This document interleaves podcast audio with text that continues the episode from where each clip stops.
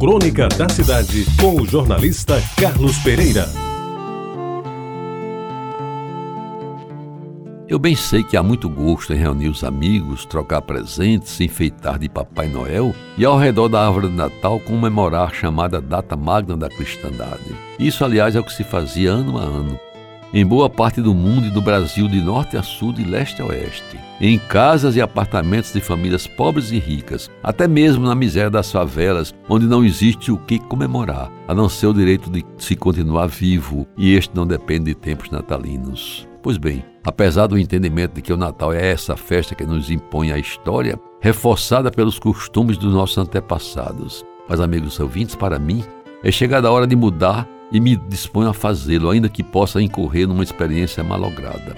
Topo a parada e advirto a parentes e amigos que nesta época natalina não circularei de carro de casa em casa, bebericando mais uma dose e comendo mais um pedaço de peru, tradição que vem desde os anos 50. Em razão da idade e do estresse geral que assinala estes dias de fim de ano, a decisão agora é para valer e faz sentido na hora em que também é preciso economizar em tudo, inclusive principalmente no consumo da gasolina e dos derivados do álcool para o carro e para o corpo, respectivamente. E ao considerar que o saudável costume de percorrer a pé a trilha natalina hoje em dia não se circunscreve apenas à rua de Jaguaribe, a solução é se deixar ficar em casa e esperar que alguns venham a ter a nós, devidamente protegidos, contra o coronavírus, de máscara e tudo. Ao lado do telefone celular e na mesa do computador, todas as mensagens natalinas serão recebidas e transmitidas numa operação tranquila, segura e em conexão direta, feita na hora em que bem se deseja.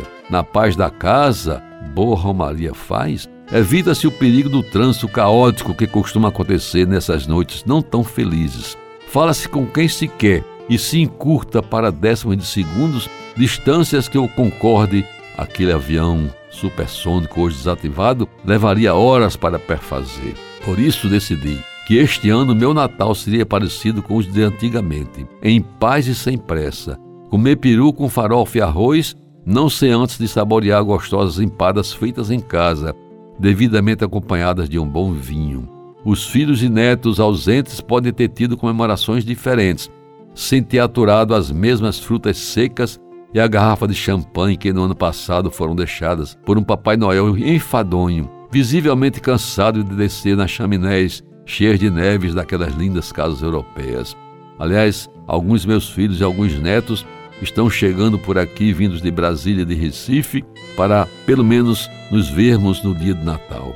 Então, parentes, amigos e colegas mais chegados, não se cansem se continuarem a receber de minha parte mensagens natalinas no melhor estilo da tecnologia moderna. Eu que há alguns anos defendia o projeto Feliz Natal pelo telefone, fazendo um apelo à Telpa daquela época para reduzir as tarifas no período das festas de fim de ano, hoje anuncio a forma mais atual de desejar felicidades a tantos que privam da minha amizade, através do computador e pelos WhatsApps da vida.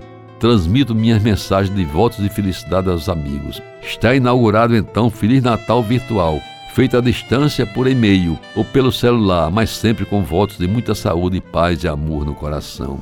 E sendo esta a última crônica antes do Natal, aproveito neste final para desejar a todos os ouvintes da Rádio Tabajara, a todos os amigos que ouvem esta modesta crônica de segunda a sexta-feira e a todos que estão ouvindo o Jornal Estadual de hoje, desejar um Natal feliz, com saúde, com paz e com amor, e principalmente um Natal de solidariedade, ajudando a quem mais precisa. Feliz Natal para todos. Você ouviu Crônica da Cidade com o jornalista Carlos Pereira.